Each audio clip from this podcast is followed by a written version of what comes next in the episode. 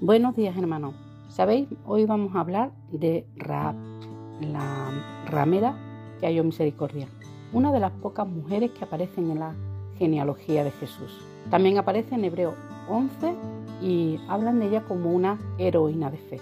Qué poco se imaginaba aquella prostituta de Jericó que miles de años después seguiríamos hablando de ella. Pero, ¿quién es esta mujer de fe? Su historia la encontramos en Josué capítulo 2.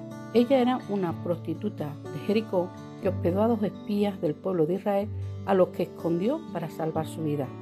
Ella dice a los espías, sé que el Señor ha dado esta tierra, todos tenemos miedo de ustedes, cada habitante de esta tierra vive atemorizado, pues hemos oído como el Señor les abrió el camino seco para que atravesaran el mar rojo cuando salieron de Egipto.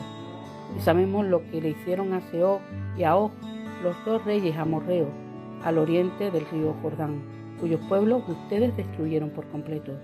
No es extraño que nuestro corazón esté lleno de temor. A nadie le queda valor para pelear después de oír semejantes cosas. Pues el Señor, su Dios, es el Dios supremo arriba en los cielos y abajo en la tierra. Ahora júrenme por el Señor que serán bondadosos conmigo y mi familia, ya que les di mi ayuda. Denme una garantía de que cuando Jericó sea conquistada, salvarán mi vida y también la de mi padre, mi madre, mis hermanos, mis hermanas y su familia. Te ofrecemos nuestra propia vida como garantía por la tuya, le prometieron ellos. Si no nos delata, cumpliremos nuestra promesa y seremos bondadosos contigo cuando el Señor nos dé la tierra. Solo fue necesario oír lo que Dios hizo en el desierto con el pueblo de Israel para que Raab reconociese a Dios, reconociese su situación y pusiese su fe en acción para salvar su vida y la de los suyos. Raab nos muestra la realidad del hombre y los pasos que tenemos que seguir para ser salvos. Primero, fe en lo que Dios nos dice, que todos hemos pecado y estamos destituidos de su gloria. Luego, reconocer nuestra situación y nuestro destino, que somos pecadores y nuestro destino es una eternidad sin Él.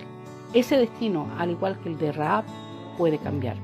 De la misma manera que ella confió y obedeció a los espías poniendo un cordón de grana en la ventana y fue salvada, nosotros debemos confiar en la obra de Jesús y obedecer su palabra para ser salvos.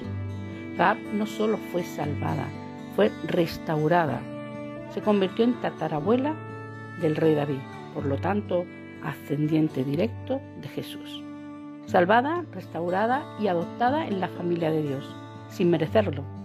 Solo su fe puesta en acción, su ruego por misericordia y su confianza total en Dios. Nosotros, al igual que ella, si queremos ser restaurados o tal vez liberados de cualquier situación, necesitamos esa fe en la soberanía de Dios, una oración sincera reconociendo nuestra postura y apelando a su misericordia y una total confianza en lo que nos dice, poniendo nuestra fe en acción, obedeciendo por completo su palabra. Que el Señor nos bendiga.